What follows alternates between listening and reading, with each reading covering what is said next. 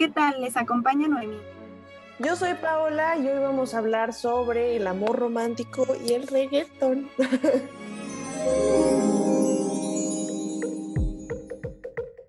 Aquí sí que tenemos un mar de ejemplos de terror. Nuestro entorno está plagado de ellos porque se ha vuelto un estilo muy popular desde hace ya varios años. Creo que nosotras nacimos y ya el reggaetón ya estaba bien posicionado. Porque recuerdo que cuando iba en la primaria estaba de moda la canción que decía, agárrala, pégala, azótala, ella va por todas. Se pone peor, ¿eh? Dice algo de música y alcohol y luego como sin miedo, que no hace nada, mírala, si se ríe, le gusta. Yo le doy, tú le das, por delante y por detrás. Paula, qué pinche horror que mis hermanos, mis compañeritos de la escuela y nuestra generación entera sea instruida en cómo violar, cómo abusar de las mujeres en canciones. ¿Qué pasa?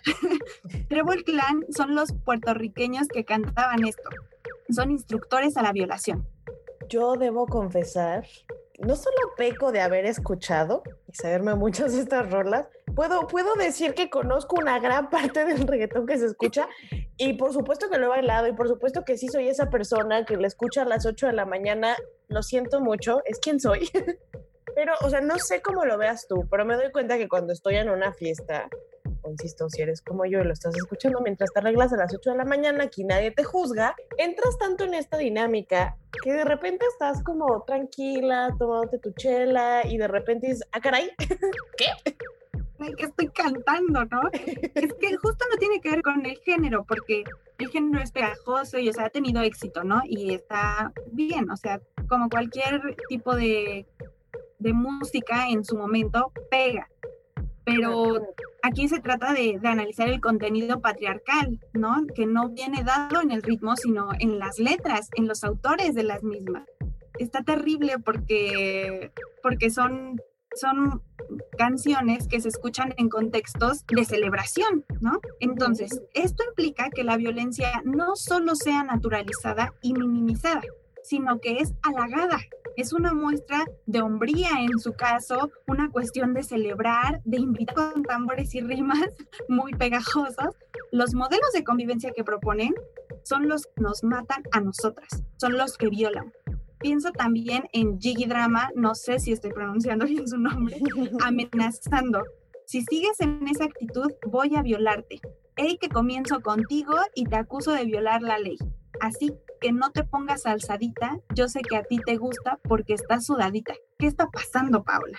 Claro, y el problema es que como mismo tienen una fachada de, de liberación sexual, que eso estaría fantástico y vamos, eso es lo que necesitamos, también sigue replicando los roles de hace añísimos que venimos hablando en tantos episodios.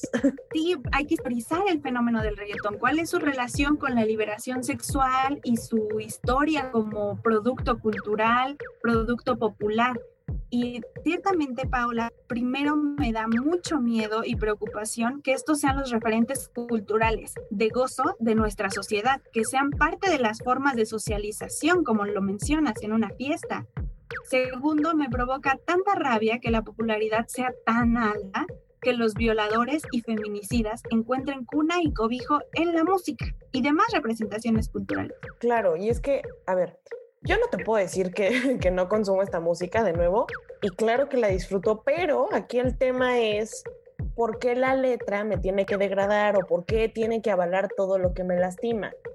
Claro, y estas representaciones son muy agresivas. Por ejemplo, otra que nos daña es en la que la sexualidad activa de las mujeres solo es presentada como una enfermedad. De bote pronto, Lito y Polaco cantando Yo te voy a raptar en la cama lo vamos a terminar, maniática sexual, estás loquita que te azote con mi track. O qué tal también Niengo Flow con Rayo y Toby gritando, ninfómana, es que tu cura soy yo, el que alimenta tu maldad.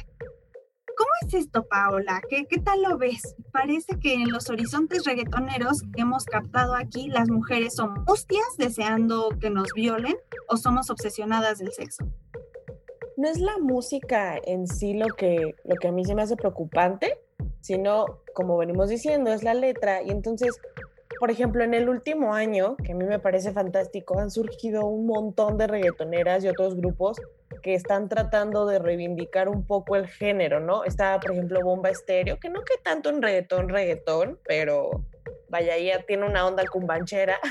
También está la mala Rodríguez, Ivy Queen, que lleva añísimos, o sea, es como de la tirada de Daddy Yankee, y entre muchísimas otras, pero definitivamente tienen una mentalidad muchísimo más fresca y sobre todo buscan este, celebrar más que objetificar. Y pues, pues yo me las sigo pasando poca madre si las escucho. Claro, y de eso se trata también, de buscar nuevas formas de, de disfrutar de cualquier ritmo, pero justo que no degraden a nuestro género, a nuestro sexo.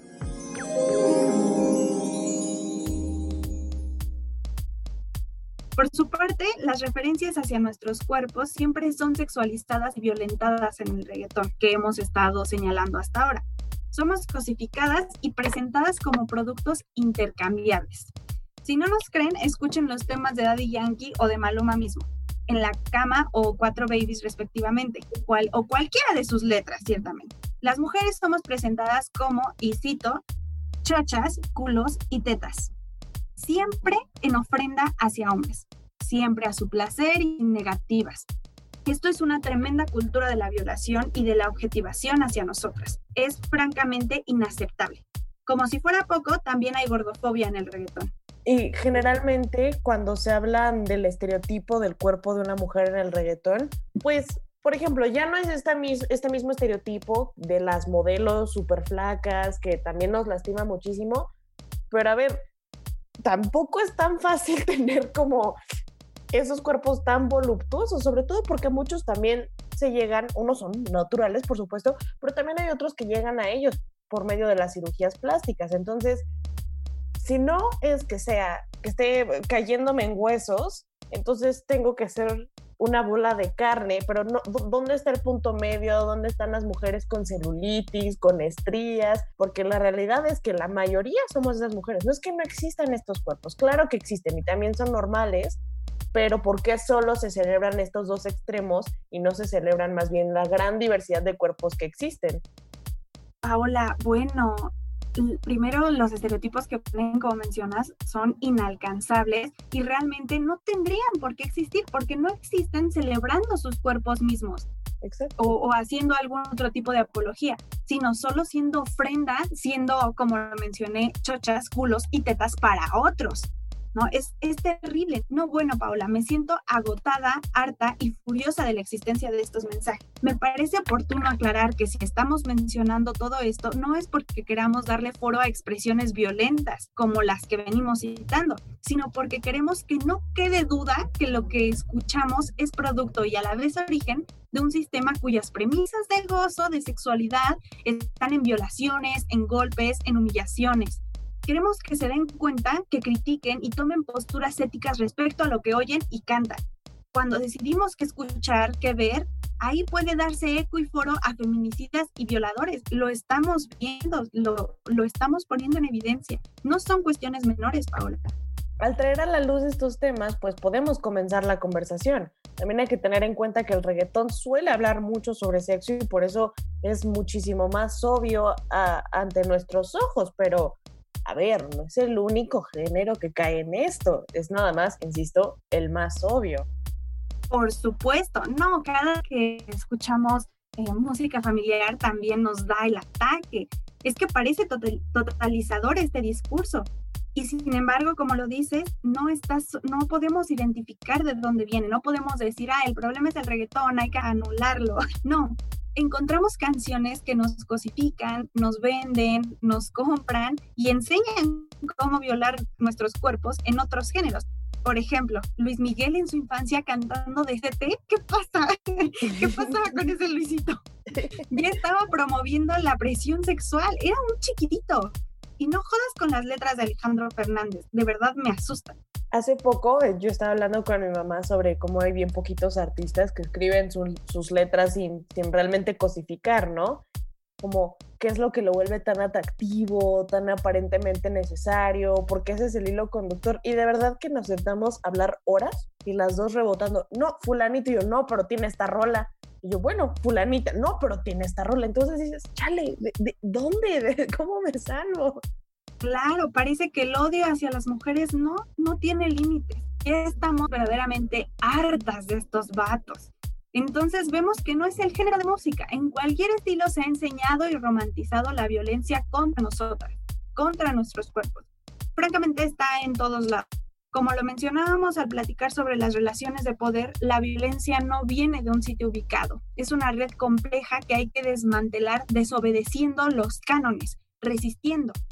Claro, lo problemático aquí no es la música en sí misma, sino la industria que supongo será un tema para hablar en otra ocasión, porque vaya, vaya que da para cortar la tela, pero como para tocarlo un poquito, son estas industrias que avalan esta serie de apologías tan violentas y que definitivamente no las van a tumbar de la noche a la mañana, se van a parchar, va a haber pequeñas soluciones, pero la realidad es que no va a haber, o sea, nadie va a repavimentar la calle completa. Tristemente así es pero como lo hemos mencionado, hay esperanza, hay forma de resistencia. Así es, y en este sentido musical también hay múltiples referentes en los que el feminismo ya está simbrando. Por ejemplo, raperas como Mare o Rebecca Lane, ¿qué tal el grupo de La Perla? Incluso, sí, incluso en el campo del reggaetón podemos ver cómo Mon Laferte y Yalitza Aparicio rompieron esquemas hace algunos años y ¿Qué decir de nuestra queridísima Vivir Quintana, cuya canción Sin Miedo fue himno feminista? La música es bellísima, Paula, la primera de las artes, la más cercana por nuestras pulsiones corporales, nuestros latidos, y bailar es pura gozadera. ¿Quién no ama bailar? es lo máximo. Yo sí, mucho. claro, no dejemos estas manifestaciones en manos de los descarnados y violentos. Escuchemos éticamente. Así me despido por hoy, Paola. Gracias a todos quienes nos permiten acompañarles en la reflexión. Siempre seamos muy críticos con todo lo que estamos escuchando. No es dejar de escuchar las cosas, solo saber conscientemente qué estamos haciendo. No se olviden de darse una vuelta por el Observatorio de Género y Juventud en www.géneroyjuventud.ibero.mx para obtener más información sobre estos temas. De Amor y otras ficciones es un podcast de Ibero.2, canal digital de la estación de radio Ibero 90.9. Yo soy Paola Rodríguez y en las redes me encuentran como Paferofe98. Agradezco a Jorge Ceja Morán en la producción y a Uriel Rodríguez en la realización. Además de podcast, en Ibero.2, canal digital de la estación de Ibero 90.9, tenemos música continua las 24 horas del día. Nos encuentras en ibero2.cloud. Déjate acompañar.